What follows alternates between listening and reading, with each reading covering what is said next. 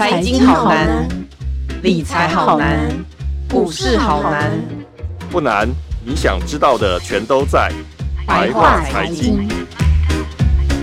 欢迎收听由联合报直播的联合开帕。您现在所收听的是白话财经，我是瑞璇。最近啊，天气就是阴雨绵绵的，台北人最担心的莫过于家里潮湿异常、鼻癌发霉的问题，通通跑出来。但是可能大家有没有想过有另外一个问题，就是如果车子。家里的车子停在了水门边，可能会发生泡水车的问题啊！天哪，就是最近这个台风，就前一阵子那个泥沙台风，跟因为跟东北季风的共伴效应，所以导致我们双北下下了非常大的大雨。在那段时间的时候，大家家里很多什么地板反潮啊，或是那个家里很潮湿啊，甚至我的朋友都说：天哪，他一个除湿机开了一整天，倒了四桶水，你就知道可以想象台北多么的潮湿。那那阵子的时候，因为台北市就是呃台北市政府他们为了要呃防范这个防灾，所以将那个河堤旁的水门全部关闭。结果士林百灵桥那边的堤外停车场有数十辆的车泡水了。我觉得不管是谁，如果看到自家的车子就这样泡在水里面，那心情肯定都很差。所以今天呢，要来谈谈我们可不可以为自己的爱车多保点险呢？有没有哪一种保险可以防范泡水车呢？另外，台湾也有越来越多的民众哦，在最近的换车阶段，除了考虑传统的油车之外，也会考虑所谓可能油电混合，甚至是纯电的电动车的部分。那如果是电动车的话，我们的保险跟传统的油车保险也是一样的吗？我们今天邀请到了我们家主跑金融产业的记者吴奇伦来跟我们谈谈，你的汽车投保保险时有哪些事项要特别注意？我们欢迎奇伦。嗨，大家好，我是奇伦。嗨，对对，想来跟你问问看，你这个泡水车，你知道，嗯、不管是哪一个车主，都一定会觉得很难过。可是我必须老实说，因为比如说我们家的车子在保险的时候，我确实看了一下我的那个产险的保单，我发现好像没有直接哪一条险是直接列出来，好像是说跟泡水车有关的。那我们有没有哪一种险种其实是适用在泡水车的部分呢、啊？其实是有，但是就因为。一般人可能就不知道，那就认为说，哎，我有买车险啊，为什么这一部分没有理赔？然后就又听到柯 P 说的那一句，那个国民要自行负责，就就一肚子火这样。哦、对，但其实因为大家比较不知道说，其实车险它还是有一个分分类的啦，就是它除了最基本大家知道说有分甲式、乙式、丙式，这是最基本嘛。那它其实有很多附约是可以去做加保的。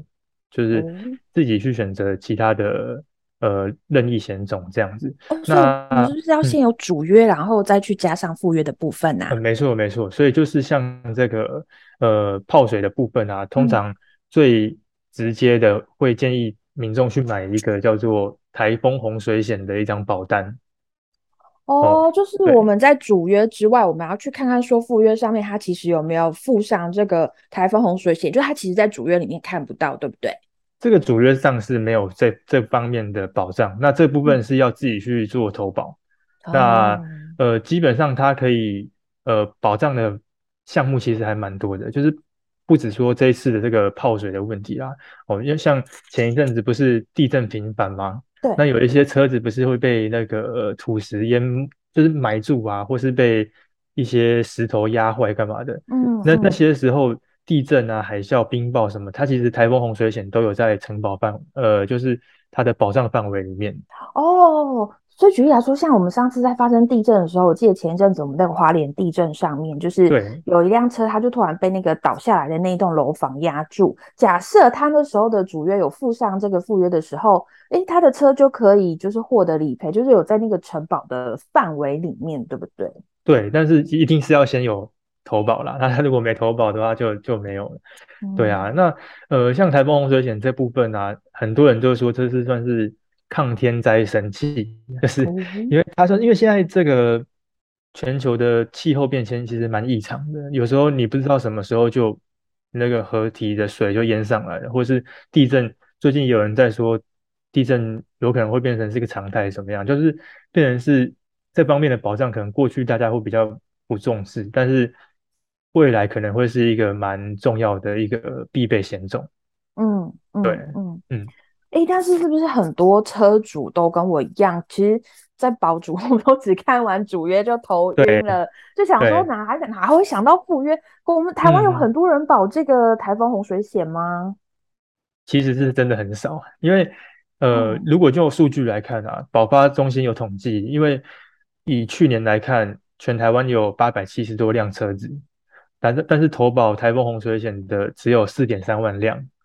就等于说是只有零点六趴有投保了，嗯、所以如果像这次这个水门关闭没有及时把车子移走的话，就是变成大部分的车主其实都是自负损失，因为一般的车体险是没有保这一块的部分。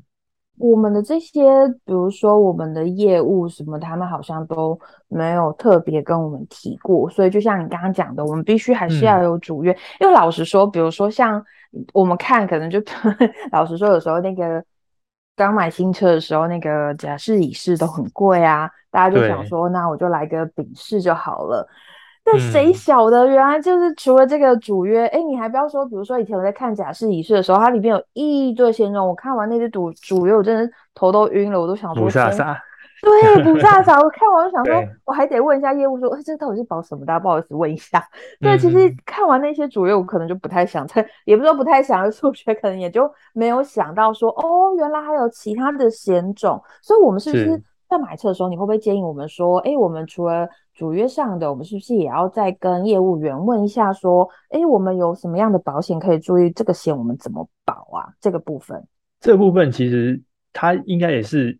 也是一部分，像你刚刚讲的，就是要多问一下。但是另一方面是，我觉得可能前几年台风在台湾的那个，就是台风有经过台湾的次数其实比较少。嗯，因为这几年大家都在讲说台风变少了，嗯、但都往日本日本去嘛。对，对，对。然后呃，地震也是今年比较多，前几年也还好，所以就是大家防灾意识好像有一点。有点下滑，所以其实真的大家会主动去问的不多。Oh. 但是最近刚好是因为地震来了，然后洪水增加了，所以大家对于这方面的意识又起来。Mm. 那我去问一些产险的，就是公司的高层啊，他们是说，mm. 其实每次都是事情发生之后，大家开始才会询问度提高。Mm. 但是想一想，想一想，哎，过一个两个礼拜之后，大家发现好像又没有在下雨了，又没有地震了，就。询问度又降低了，真的去投保的其实不多。其实就是险种其实都还是摆在那边。那大家其实真的可以自己去研究一下，说有没有这个必要去做投保啊？对啊，嗯，就自己的那个防灾意识其实也是蛮重要的。哎、欸，真的、欸、真的、欸，因为其实有时候，我老实说，有时候你看到那个保险费一来的时候，比如说甲式乙是真的是蛮贵。你看我就想说，对，差这么多，然后你就会斤斤计较，比如说那个。窃盗险，嗯、你就会想很久，想说会不会被偷呢？嗯，就是然后纠结很久、欸，哎，对对，然后还有什么损失险这样之类的，嗯、对啊，那这种比如说那嗯，比如说你可不可以跟我们分享看看？比如说像这个产险的高层，他有没有跟你分享过？比如说像呃甲式或乙式这种呃这种车甲式车体险的这个部分，有没有更多的保障，或是哪些是值得我们注意的呢？嗯。如果说是以单纯车体险的话，其实你刚刚讲说，哎，甲式乙是它贵，它它其实贵的有道理，嗯，就是 对，因为像我们一般去看啊，最便宜的就是限额丙式嘛。那限额丙式的话，它就是当然它保费低，大家会比较有意愿去投保，只是说它就只有保障到车对车碰撞，嗯，那就只有这方面单纯就这样，就很单纯的一个保障范围。那如果说是甲式乙式的话，那它就就多了很多嘛。像甲式跟乙式，它都会有那个车对车碰撞，这是基本的。嗯、然后再加上就是有那个车子翻覆，嗯、然后另外还有就是包含到火灾、爆炸、闪电、抛掷物、坠落物的这些意外，导致你车子有受损这不方面。而这方面的话，甲式乙式都会赔，所以就是多了蛮多的保障。然后最重要的是，甲式它还有多了一个。第三人非善意行为跟其他不明行为，那最重要的是这个其他不明行为，它就是很就可以广泛广泛去定义说，哎，哪些事情是可以那个理赔的，由保险公司会去认定。嗯，对，就例如说，哎，你的车子突然晚上睡一觉起来，发现你车子被刮伤了，嗯，或是怎么样，这就不明行为嘛。这部分这部分的话，就只有甲式可以去做理赔。哦，对啊，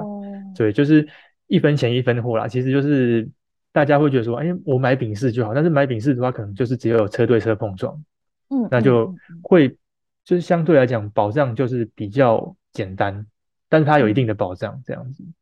对啊，那如果说就其他险种，呃，像你刚刚提到的有关那个呃窃盗险啊、损失险这些，其实就是看个人啊，就是一般人来讲，好像以目前国内还是都是保丙式最多，就是希望说，哎，用最低的最低的成本去做做到基本的保障这样。那这些部分其实。当然，就保险公司，他们都还是建建议说，还是要做加保会比较安全呐、啊。就大部分都是这样讲。嗯、对，嗯嗯，对你刚刚提到一个就是抛植物这个东西，哎，我突然就想起来，就是我那时候想，我其实也是很想减低降低我车子的保险。我觉得怎么一来那个单子怎么这么贵？然后结果后来就是那个我的那个业务员就跟我讲说。嗯，这个马小姐你真的是可以好好想一下哈，因为我的朋友啊，他也是为了要降低保费，结果他就是今年改成丙式之后，结果才刚改完丙式一个月之后，他开上高速公路，好死不死一个小石头就砸到他的挡风玻璃，他就说他整片挡风玻璃就毁了，花了几万块去换，嗯、而且就也还不能就是申报保险这样，他就说。嗯，所以你知道，如果你就是有要开高速公路的话，你还真的就是必须要考虑一下这个可能抛植物等等之类，你都要考虑在内。我想说，哦，好像这样也有道理。嗯、对，确实是，如果你是经常要跑高速公路的话，啊、连这个都一定要考虑进去。对，但就是相对来讲，保费就贵了。而且有一个重点是可以拿出来讨论一下，就是我觉得假释它不是万能的，就是像我刚刚提到的那个不明原因嘛。对那很多人可能会认为说，那个这次这个泡水车啊，在水门里面卡住出不来，会不会可以用不明原因的部分来做理赔？但是，呃，有产险公司是有解释啊，就是说假释的部分啊，它其实已经把台风、洪水跟地震天灾都是把它列在除外不保事项，所以这部分大家要注意，不要以为说有保到甲是保费很贵，但是它其实。泡水的部分，它还是没办法理赔的，就是洪水跟地震这些，它也是没办法理赔的。哦，所以我们在保，我们其实也还是要注意一下除外事项的部分，对不对？对对，这个要这一定要注意，不然到时候就会跟保险公司会有一些纠纷啊，衍生出一些不必要的、嗯、的麻烦，对啊，嗯嗯。嗯那请问我也想来跟你问一下，因为其实就刚刚我们前面有提到，嗯、其实现在大家除了传统油车之外，有越来越多人就是会投入电动车的怀抱。然后可是我比较好奇，就是那个电动车啊，就是、嗯、我没有开过电动车，所以我其实很好奇，电动车跟一般车险有没有什么不一样？我们我们传统车险都有甲式、乙式、丙式嘛，那电动车也有吗？它有没有什么特别不一样的部分可以跟我们分享一下？其实电动车它的。它在目前市场上，它还是以一般的车体险去做做那个承保，就没有不一样。但是因为它有一个比较大的问题是说，它的损失率比较高，所以变成说，它现在愿意承担这个这张保单的保险公司其实是比较少的。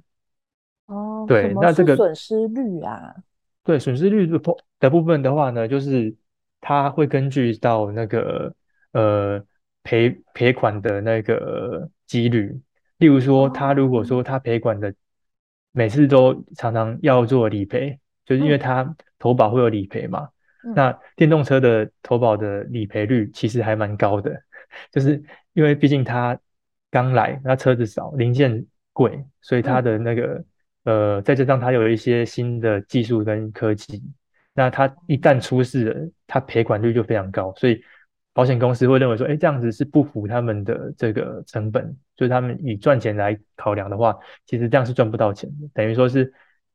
呃，保一台赔一台，所以就变成大家对于电动车是有一点疑虑，但其实它本身还是用车体险去做做承保，它其实跟一般的车子没有不一样的，哦，对。对啊，因为我就很好奇，比如说像特斯拉这种，就是它有很多的高科技跟新科技在里面，对，所以而且感觉 我觉得它大家都提到特斯拉，不免又想到那个今年林志颖的车祸，就会不免想到说，哎，特斯拉，可是也不是只有林志颖啊，比如说在国外，我们有时候也会看到特斯拉，其实它是呃有一些嗯、呃、特殊的事故的状况。那所以，嗯、比如说特斯拉的话，会很多产险公司会愿意做特斯拉的保险吗？就是我像我刚刚讲，它其实赔款率还蛮高的，哦、那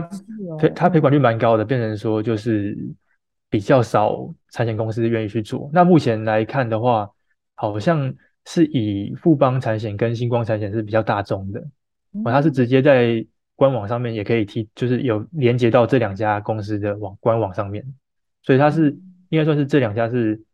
呃以这两家为主，那其他少数就是。少量的去接，或是说有条件去承保特特斯拉的车险。嗯、对，那呃特斯拉车险它为什么会没有？就是产险公司为什么会有疑虑？其实它有两个原因啊。第一个就是你刚刚讲的高科技，因为它有很多自驾啊，因为有些车主其实就是不能说白目嘛，就是可能就是求一个方便，他会在那个方向盘上面挂一个重，就是类似一个一个重量物这样子啊。哦那因为假装他的手有在，对对，假装他有在，对对对，所以那个东西其实可以规避掉那个自驾的那个安全的一些措施。因为你如果好像过多久没有去摸一下方向盘，它会它会叫，所以它如果装那个重物什么的，那它就不会去叫了。可是这会有危险，所以很多人就是自驾功能太相信，然后就导致于车祸，这是第一点。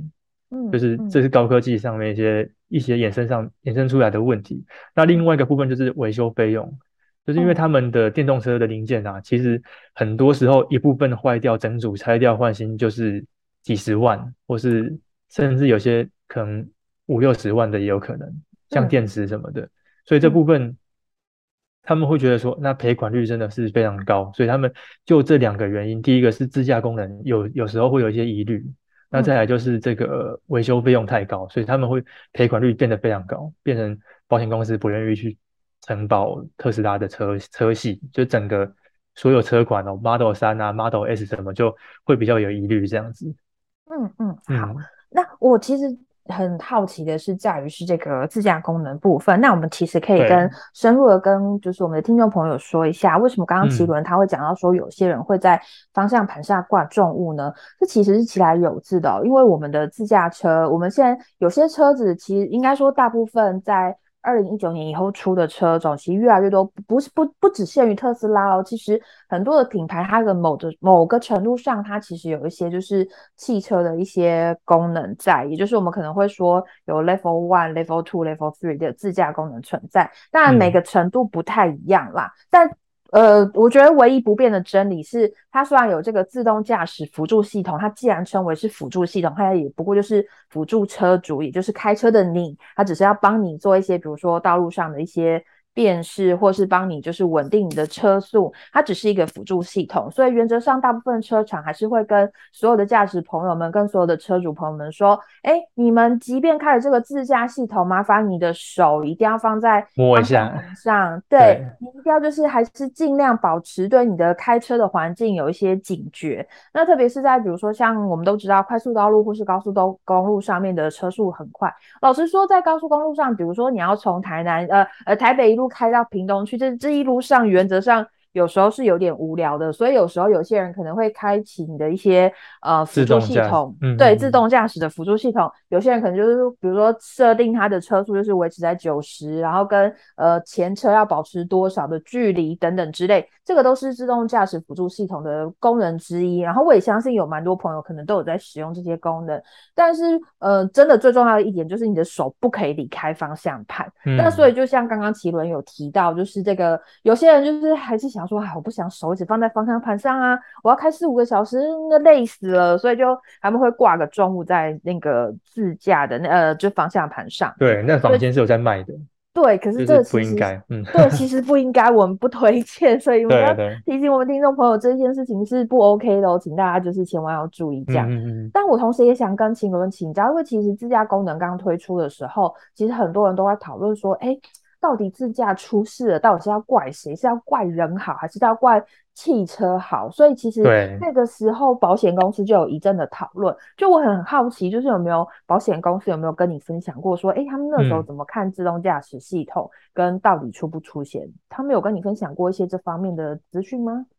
有的，呃，他其实现在目前在国内外状况其实都是一样，就是说，他车就是。这种自动驾驶的车子不不只是特斯拉，就是所有车款未来如果真的都有自动驾驶、全自动驾驶的车子，嗯、那它到底是要投保车体险还是责任险？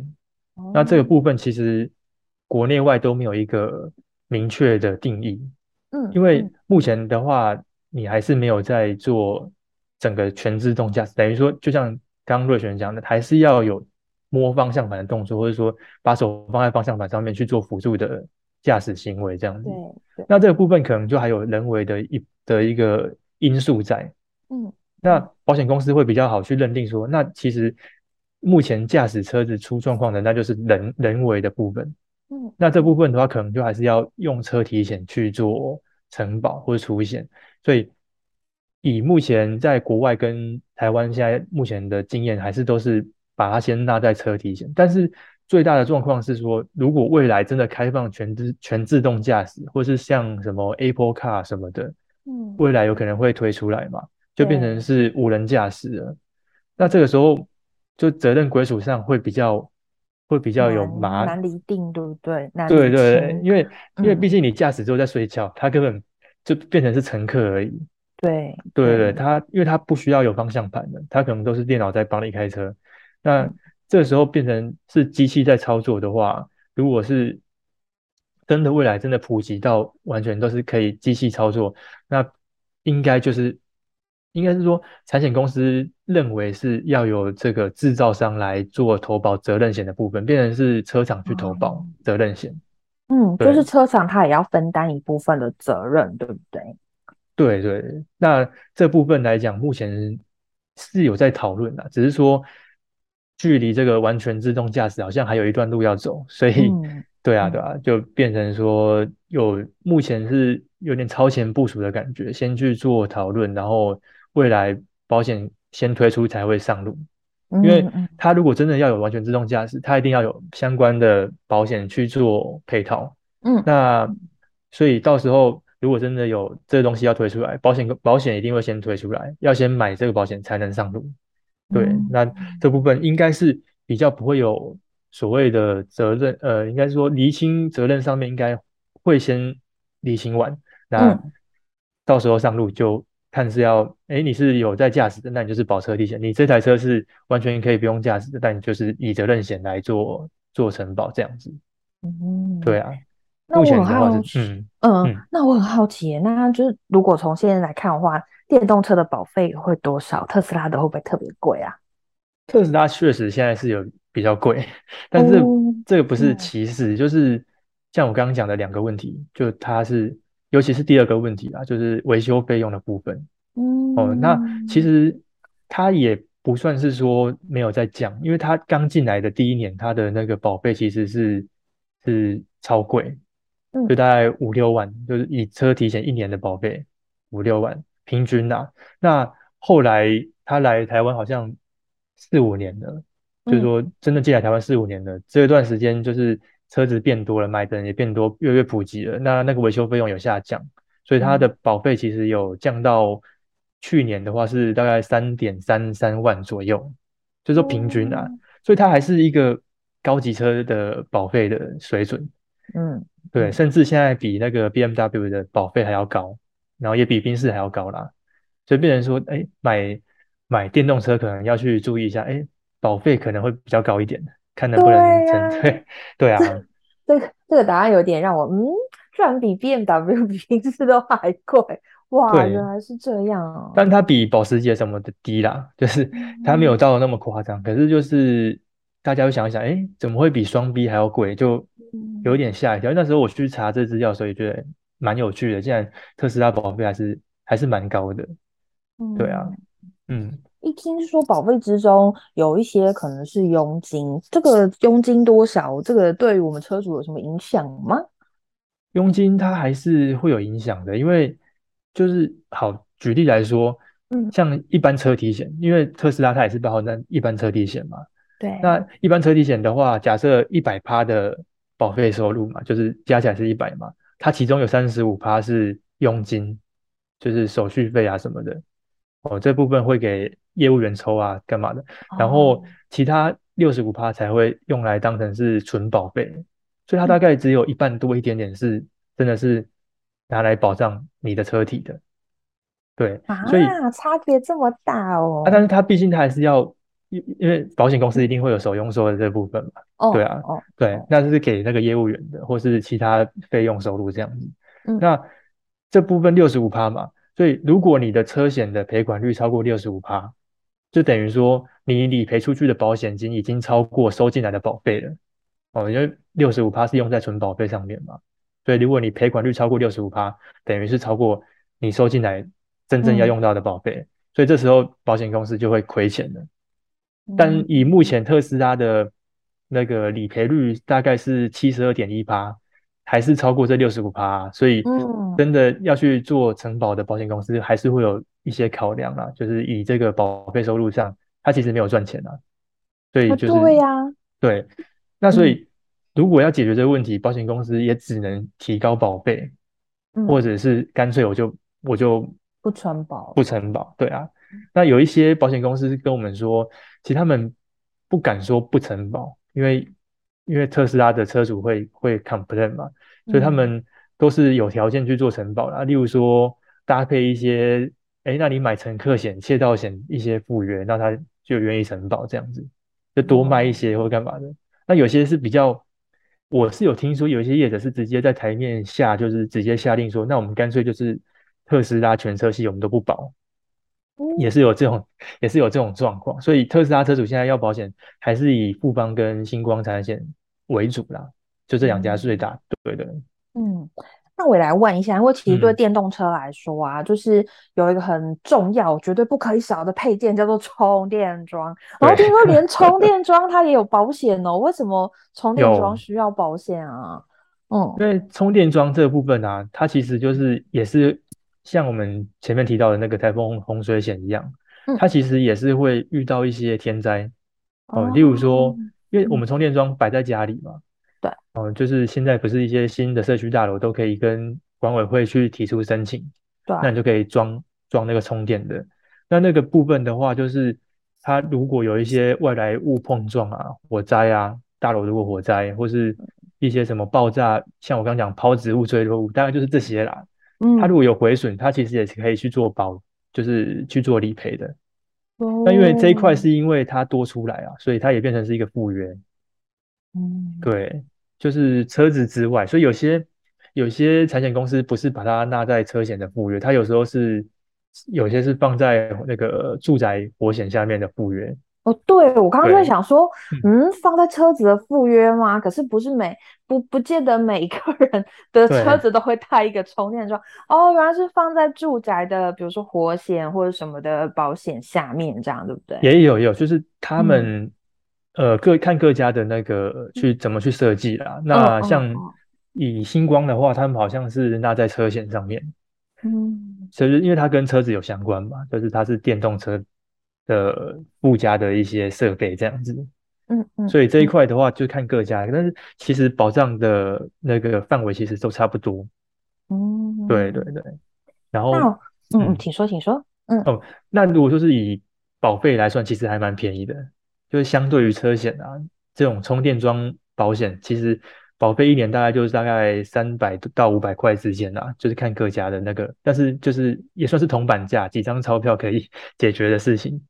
对啊，这个三百跟三百五百跟刚刚讲的三万五万，对，那像车车险的话，就是就是一笔钱，所以大家会考虑。但是像这个充电桩啊，一般如果说是电动车的车主，其实都还蛮。建议可以去做投保，反正它的保费其实不高，就是大概一餐一可有可能一餐就就可以解决的钱啊，就是还是建议去做保障一下这样子。嗯嗯，对啊。嗯，那我们最后想要请奇伦就是帮我们分析一下，嗯、因为其实对台湾民众来说，我们只要有车，基本上就是都要有保车险的。那可以请奇伦跟我们分析一下，那除了大家最最常保的那个丙式险之外，还有没有哪一些车险是值得车主们注意？嗯、如果真的有需要的话，也可以选择投保的呢？哦，有几个是还蛮重要的，因为像我们刚刚前面讲到的一些什么乘客险啊、窃盗险或什么，那些都是不约可以自己去，就是自己去选择啦。有有些真的是有可能不是真的那么有必要，但是呃，像如果说是以车险、车体险来做加强保障的话，我觉得有一个还蛮重要的，就是第三人责任险跟超额责任险的部分，因为这。因为有些车险，它其实它的保额大概在一定的条件下面，如果你你不小心去撞到一些什么超跑，嗯、什么凯迪拉克或是什么劳斯莱斯什么的，嗯、你你那个是连就是你的保额也赔不起的，变成说一定要、嗯、一定要再靠超额责任险去做去做理赔。嗯、对，那呃，通常以目前在市场上大家在做投保啊，通常都是保比较。低保额的第三人责任险跟比较高保额的超额责任险，嗯，对对对，因为有些时候你不幸如果真的去撞到，就是被你撞死了或怎么样的，嗯、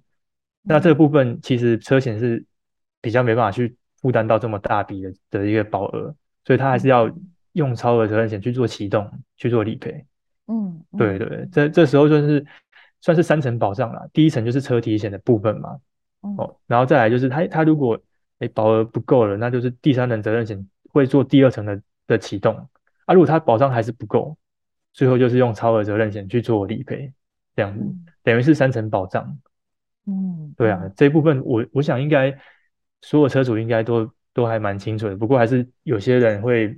疏忽掉这一块，就是只只保最基本的车体险这样子。嗯嗯。嗯对啊，我们大家都不希望有这样子嗯不好的意外发生。对，但是还是如果说嗯，然后天有不测风云，就就像谁会知道，居然来了一个就是秋天来了一个台风，然后就是就就淹水，然后就有一堆泡水车的情况产生。我觉得很多事情可能有时候都是在我们的意料之外。所以我们在投保的时候，我们还是要多注意一下，就是怎么样保，就是呃可以保的让不仅是自己更安全，也保保障呃嗯路上其他不管他是行人或是其他车主，让彼此都能够有一个更安全的行车。嗯，好哦，那我们今天很谢谢奇伦的分享，也感谢大家收听这一集的白话财经。那我们下周白话财经再见喽，谢谢大家，谢谢，拜拜。精彩的报道，请搜寻 VIP 大 U 点 com 联合报数位版，邀请您订阅支持。